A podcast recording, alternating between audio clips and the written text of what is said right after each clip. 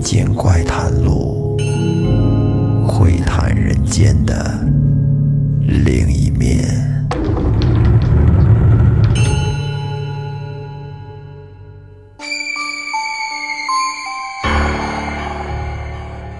老婆孩子静静地躺在床上，他自己却漂浮在上方。然后与那个女外星人坐了四十分钟左右，那个女外星人离开了。在她离开以后，孟兆国的大腿上出现了五厘米长的伤疤。一个月以后，他穿墙走进了太空船，遇到了外星人。大家好。我是雷子，您刚才听到的就是咱们这一期要做的中国 UFO 三大悬案之孟兆国与外星人事件。这个事儿发生在一九九四年，苏梅克列为九号彗星事件时期。孟兆国说，对方告诉他，自己是离开木星基地。来地球暂时避难，而且他还和外星人有了性接触，也就是说，他被这个女外星人给强奸了。那么，咱们下边就来具体的说一下这个事儿的始末缘由。一九九四年六月，那会儿呢，所有人都在期待看到宇宙大碰撞。呃，也就是苏梅克列维九号彗星事件，就是说，当时这个苏梅克列维彗星和木星会出现一个碰撞。呃，但是另外一个惊人的消息点燃了整个神州大地，就是东北凤凰山的 UFO 事件。一九九四年的五月末。在黑龙江五常县境内凤凰山林场，呃，据这个当地山民反映，呃，凤凰山南坡停留着一个不明物体，还有人看见这个不明物体在附近飞行。一九九四年的六月六号这天，孟兆国第一次接触到了不明物体。当天，他和一名亲属爬上山坡，本来想看看这个不明物体，没想到一个奇怪的事儿发生了。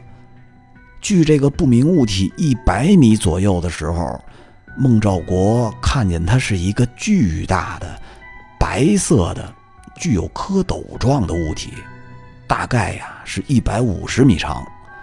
他们当时准备靠近的时候呢。这个巨型蝌蚪发出了刺耳的尖叫声。呃，孟兆国从山上回来以后呢，马上报告给了林场这一奇怪的经历。嗯，六月九号那天，工会主席等三十多人前往凤凰山去查看。距离那个不明物体在一百米左右的时候呢，他们拿出了望远镜，结果什么都没看到。孟兆国接过望远镜，据说他把望远镜拿过来，一眼就看见了那个不明的白色物体。嗯，说还在那儿呢，而且呀，前边还站了一个外星人。孟兆国回忆说，他那会儿很清楚的看见那个人站在那儿，嗯，拿出了一个像火柴盒的东西，放在了手心里头。并从其中发射出了一道强光，打到了他的眉心。他顿时感到全身一震，接下来呢，就什么都不知道了。周围的人依然坚持认为，当时他们什么都没看到。他们将孟兆国抬到不远处的小棚子里头，由于这孟兆国不停的在抽筋儿，人们不得不压住他。据他后来说，他看到了一个眼睛很大的外星人朝他走了过来，他当时特别的害怕，就跟那大喊：“但是呢，周围的这些人啊，好像跟没听着似的。这会儿，他的身子突然倒立了起来，在倒立的时候，现场的所有人都看了个清清楚楚。据说，因为身高的缘故，当时把那个小棚子的棚顶都给弄破了。据这个林场的医生诊断，孟兆国的眉心发生了瞬间深度的高温灼伤，呃，在恢复的过程中，也有很离奇的事情发生。后来呢，中国 UFO 研究会去实地考证。呃，分析了各种因素，力求得到科学的解释。孙世立教授说：“说我们对他们进行了跟踪调查。呃，孟兆国和他两位同事表示，在一九九四年六月期间，他们在黑龙江五常市红旗林场附近啊，看到这个凤凰山上有奇怪的发光物体。孟兆国最开始还以为那是直升机坠毁呢。”后来，他就单独的前往了事发地。他表示，在接近的时候，他认为是飞机残骸的那个物体发出了一股力量，击中了他的头部，把他推离了事发地。嗯，这个孟兆国说，几天以后，他的住所来了一位腿上长有长毛的外星人女性，大概呢有三米多高，六个手指头。说其他的与常人没什么区别。他说，当时他老婆孩子静静的躺在床上，他自己却突然飘在了上方，然后与那个外星人女性做了大概有四十分钟左右。呃，做完了以后呢，那个女性没说什么就离开了，而孟兆国的大腿。出现了五厘米长的一个伤疤。他还说，一个月以后，他穿墙走进了太空船，遇到了外星人。呃，他那会儿呢就问，说还能不能见到之前的那个外星人女性？后来得到的答案是否定的。嗯，不过外星人表示，在六十年内，一个中国农民的后代将在其他星球上诞生。同时表示，孟兆国有机会去看看自己的孩子。搜狐专题有一篇文章，叫做《凤凰山传奇十八年：被 UFO 改变的人生》。因为亲眼目击到了 UFO 的存在，并称与外星人发生了亲密的接触，这个孟兆国。从一名普通的林场工人摇身一变，变成了新闻明星。包括路透社在内，近千家媒体蜂拥而至。十余年间，有关事件真伪的争论就没停过。孟兆国也因此被裹挟在其中。巨大的力量彻底撕碎了他的正常生活。呃，当时这个黑龙江当地的报纸叫做《静博报》《生活报》，率先进行了报道。因为那会儿飞碟热正风靡中国，因此呢，孟兆国案当时算是举国轰动。得知消息的第一时间，哈尔滨工业大学的教授陈功富就赶往了凤凰山去调查。这陈功富可不是个一般人，他曾经任职国防科委研究所和空军第五研究所，后来调到了哈工大教授计算机网络课程。他认为孟兆国是一个送到他身边的绝佳的研究对象，而且不止陈功富啊，呃，当时这个省里、中央都来人了。据这个孟兆国的四哥孟兆义回忆，嗯，说包括黑龙江科委在内的相关人士，都纷纷的对此事件开展调查。同时呢，涌进来的还有全国各地的大批记者，一波又一波的记者找上门，要孟兆国一遍一遍的讲述他与外星人交往的细节。孟兆国他们家那会儿真是应接不暇。据孟兆国的女儿孟显娟说，说那会儿很多记者开着车来，把车呢就停在他们家的门口，说他们一下车就给我糖吃，嗯，还给我买新衣服。我那会儿穿的比其他同学都好，他对此呢感觉到又新奇是又自豪。与此同时，铺天盖地的信件从全国就飞了过来，信里有挖苦的，有好奇的，问的最多的问题还是孟大哥，您跟那个女外星人做的时候是什么感觉呀？林场的人们则对孟兆国的奇遇反应不一，相信和不相信的人各占了一半儿。结果不久，调查结果出台了，也是两派意见对立。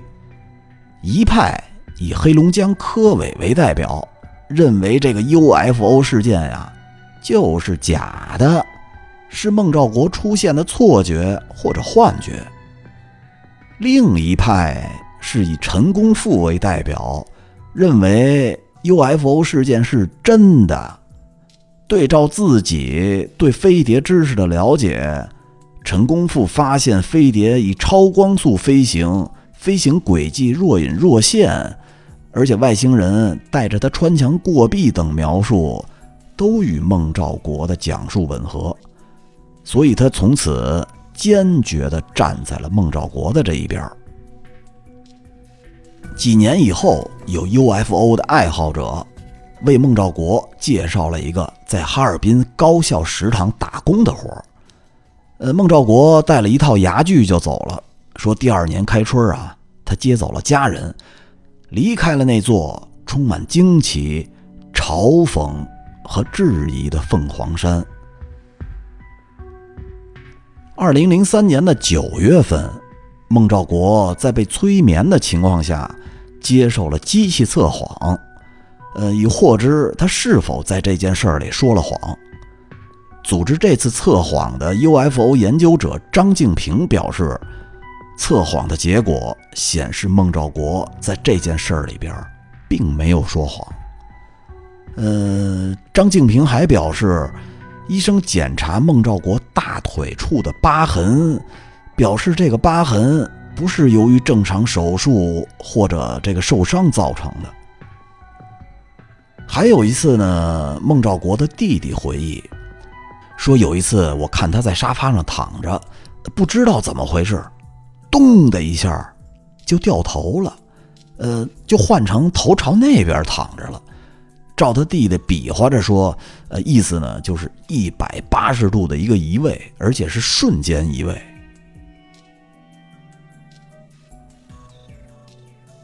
陈功富教授来到了孟家去做采访，呃，针对山上棚子里女外星人的事件，他又仔细地询问了孟兆国，呃，问他说那个女外星人长什么样子呢？孟兆国说她大概三米左右，相当的高，全身都包着紧身的衣服，只露出了两个眼睛和下体的部位，呃，两个眼睛呢就像牛眼睛那么大。陈教授又问说：“那会儿他在旁边干什么呢？”这孟兆国说：“他在旁边指挥我四哥他们这帮人帮我脱衣服，呃，我使劲的跟那叫喊挣扎，他们就是不理会我，跟听不见似的。呃，有的人还按住我去脱我的裤子。”这陈教授又问说：“女外星人脱你的衣服干什么呢？”这孟兆国回答。他在我的身上比划了一下，我整个人就像触电一样弹了起来。等我恢复了知觉以后，我发现我身上有几处疤痕。说到这儿，孟兆国宽衣解带，在他的小腹右侧以及大腿内侧，还真有几处疤痕。还有就是他眉间的那一处疤痕。据他说，是外星人用电光打出来的记号，这会儿陈教授又问：“说你这几个部位感觉到疼了吗？”孟兆国回答：“说我不觉得疼啊，在好几个月以后，呃，我觉得这伤疤有点痒痒，我就经常用手去抠它。呃，有一次竟然抠出来一个东西，说这东西像橡皮糖一样，黏黏糊糊的，还有点弹性。呃，用手一拉，能拉到半米长，松手又弹回去了。”这陈教授听到这儿的时候就很激动，问他这东西在哪儿呢？孟兆国说：“呃，说那会儿啊，我也没太当回事儿，我就随手就是给扔了。呃，我太太扫地的时候呢，也不知道那是什么，就把它给扫丢了。”据陈教授说，这东西很可能是孟兆国事件中外星人唯一留在地球上的证物。呃，就是因为山民不知道它的珍贵，把这唯一的证物给毁了。但是，关于孟兆国与女外星人发生关系的这个问题呢，一般认为是三次。后来经过陈教授的调查，发现只有两次。第一次在山上的塑料棚子里头，其实是女外星人给他实施了一个小手术。在他体内植入了一个像绿豆般大的一个东西。第二次呢是六月九号，说那天呀，大伙儿把孟兆国送下山的时候呢，在小火车上边发生的。然后这陈教授就问说：“你能不能描述一下女外星人是怎么和你做的那个事儿？”孟兆国说。说我们坐小火车下山的时候，他一下就出现了。出现以后，就突然间压到了我的身上。嗯，他个子很大，压得我一动不能动。我就感觉我的下体的地方啊，一阵阵热的感觉。再接着，我的下体就开始慢慢的疼了起来。但是我感觉呢。可能这还不算是做那事儿，我倒感觉可能是一种消毒工作。呃，我猜呀，是为后来的事儿做准备呢。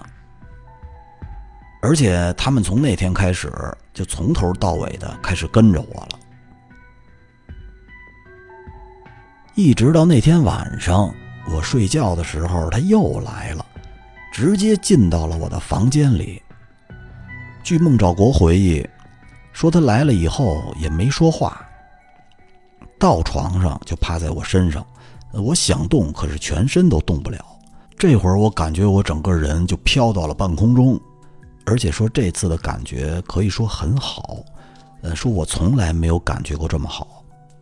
而且我妻子就在旁边，他们根本听不到。说到这儿，孟兆国就有点面露难色了。显然不是特想聊这个事儿。我跟他说，这件事儿对中国大地外星人接触事件的研究太重要了。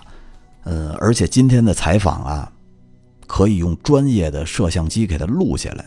嗯，相信将对中国甚至全世界的 UFO 研究必将是一个非常重要的文献资料。孟兆国答应了以后。表情显得比刚才严肃了很多，就继续往下说：“说那个外星人露在外边的皮肤，基本上是呈青紫色，呃，有点红，又有点青，跟你我的皮肤颜色都不一样。下体的毛发都是一绺一绺的，每根儿都有这根瓣儿这么粗。”说到这儿呢，孟兆国拿起摆在桌子上的小梨，指着这个梨瓣说。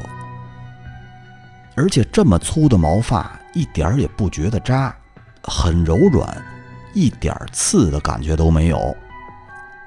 他身上穿的衣服也非常的柔软，很薄，很贴身，摸起来非常的舒服。呃，整个过程那个外星人也没有说什么。一直到七月十六号的那天晚上，我正准备睡觉的时候，那个男外星人进到了我的房里。他是直接穿墙过来的，他个子比上次的那个女外星人还要高很多。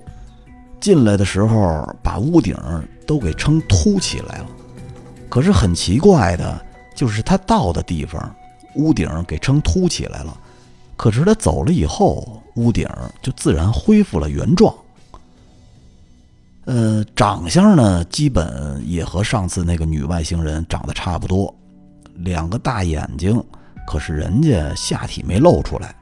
呃，讲话咕隆咕隆的，进来以后就说跟我走，而且说的是汉语。呃，我正犹豫呢，就问道：“说去哪儿啊？”他过来就拉起我的手往墙角那个地方走。呃，我心里有个念头，说这怎么行啊？哎，我们两个哎正说着呢，就直接穿过了那个墙角出去了。呃，说到这儿呢，孟兆国指了指那个墙角的位置，他说那个地方是两面墙相交的地方。比别的地方还要厚，可是现在看起来是好好的，根本看不出任何痕迹。这会儿孟兆国继续说：“说我们两个走到了外头，我心里这会儿才感觉有点冷。他就从他的身上抽出了一块大布，这一折、两折、三折，折成了一个像大杯子一样的东西，这边上还正好有个把儿。”把我整个人都装进去了，然后他用手一抹，那个布就像被粘住了一样，我整个人在里边一点都不觉得冷。接下来呢，他就用手提起那个杯子把儿，我们两个人就像在空中飞一样了，而且外头很黑，我也弄不清楚方向，只飞了一会儿。我感觉好像来到了一个山头上，呃，我往下一看，嚯，呃，这是一个山谷地，里边停着好多奇怪的各种形状的，都是这种碟状的东西，嗯，有的呢，就是那天我在山上看到的那种大问号形状的，就蝌蚪的形状的，嗯，也有苍蝇形状的，但是这些怪物的头上都被一圈彩虹围了起来。这个时候，和我一起的外星人手上拿着一个盒子似的东西，在手上一摁，发出了一道光，那个彩虹就缺了一块我们两个呢，就从那个缺口飞了进去。男外星人把我带到了这个小飞行器里头，然后又走到了另外一个比较大的物体里头，那个里头坐着另外一个男外星人。呃，比带他来的这个人呀，长得还要高大，呃，头圆滚滚的，两个眼睛比任何人都大。说他坐在中间儿。据孟兆国判断，这个人应该是个首领，所有的人都听他指挥。他们交谈的时候就像老鼠的声音，但他们和孟兆国说的呢却是汉语。说这个首领。坐在一块漂浮在半空中的板子上，孟兆国好奇的就向外星人询问说：“为何要来到地球呢？”这外星人说：“说我们来到地球有三个目的，第一个呢是避难，第二个是采种，第三个就是考察地球。”孟兆国就很奇怪啊，说：“避难？说避什么难啊？”这外星人就说：“避难就是你们所说的。”彗星撞木星，那个领头的向边上的人使了一下手势，那个人呢就在墙壁上按了一下，平板的墙壁就跑出了一个像盒子似的东西，那个人就把盒子放到了孟兆国的眼前，里头出现了像书面一样的，呃，又有点像电视画面似的那么个东西。展示的就是星球在里头转来转去，然后有一些东西撞在了星球上。这孟兆国就很奇怪，说：“为什么会木会相撞呢？”这会儿，这几个外星人互相看了一眼，有一位回答了孟兆国，说：“就好像你们地球上的火车跑的速度很快。”呃，它会产生一种力量，把铁道边儿的石头也给刮起来，去拍击这个火车。呃，接着又有另外的一个外星人说，说你有没有什么事情需要我去帮助你呢？然后孟兆国说，嗯，说上次跟我见面的女士，我还能不能再见她一面呢？后来这个外星人说，说是不能，说再见不着了。但是这外星人又说，说我告诉你一个事儿，在六十年以后，在我们的星球上就会有一位农民的儿子诞生。说完了以后呢，首领只是原先带他来的那个人，就把孟兆国给送回去了。外星人用去的办法，将孟兆国带回到了他家的院门口，就走了。这打从一开始，孟兆国就只穿了一个短裤。虽然是七月份，但山上的夜间是非常的冷的啊！这可是林区呀。孟兆国在门口就使劲的敲门，让他媳妇儿给他开门。这他媳妇儿把门一开开，哎，这孟兆国怎么在外头呢？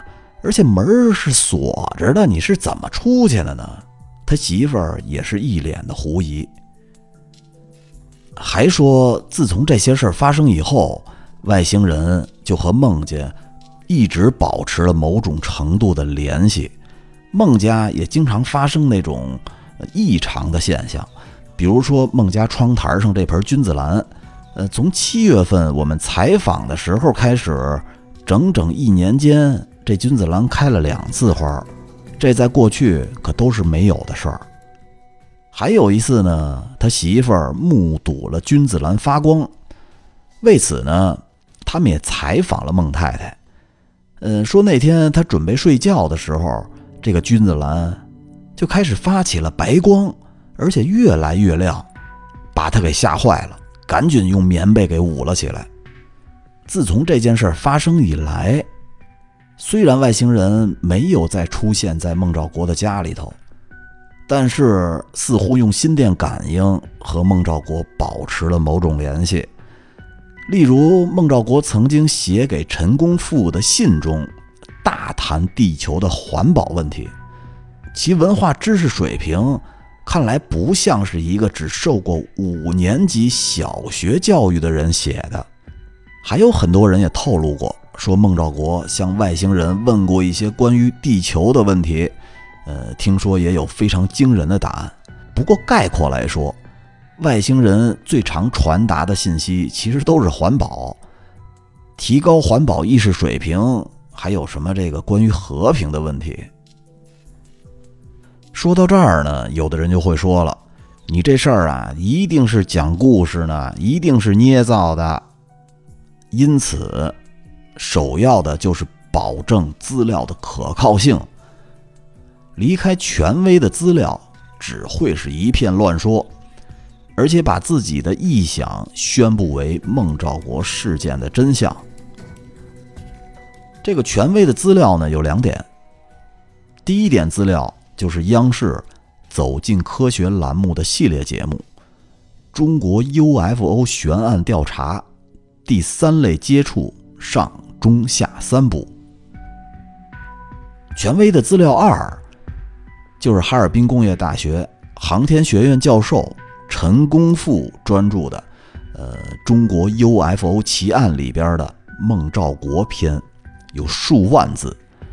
呃，网上流传的标题“孟兆国星际婚姻与1994年黑龙江凤凰山飞碟奇案真实调查笔录”。那么今天的故事咱们就讲完了。信不信呢？由你。嗯，反正有功夫吧。嗯，我这边如果时间安排得开的话，我就经常给大家讲一些有意思的故事，希望大家能喜欢。那就这么着，我是雷子，拜拜。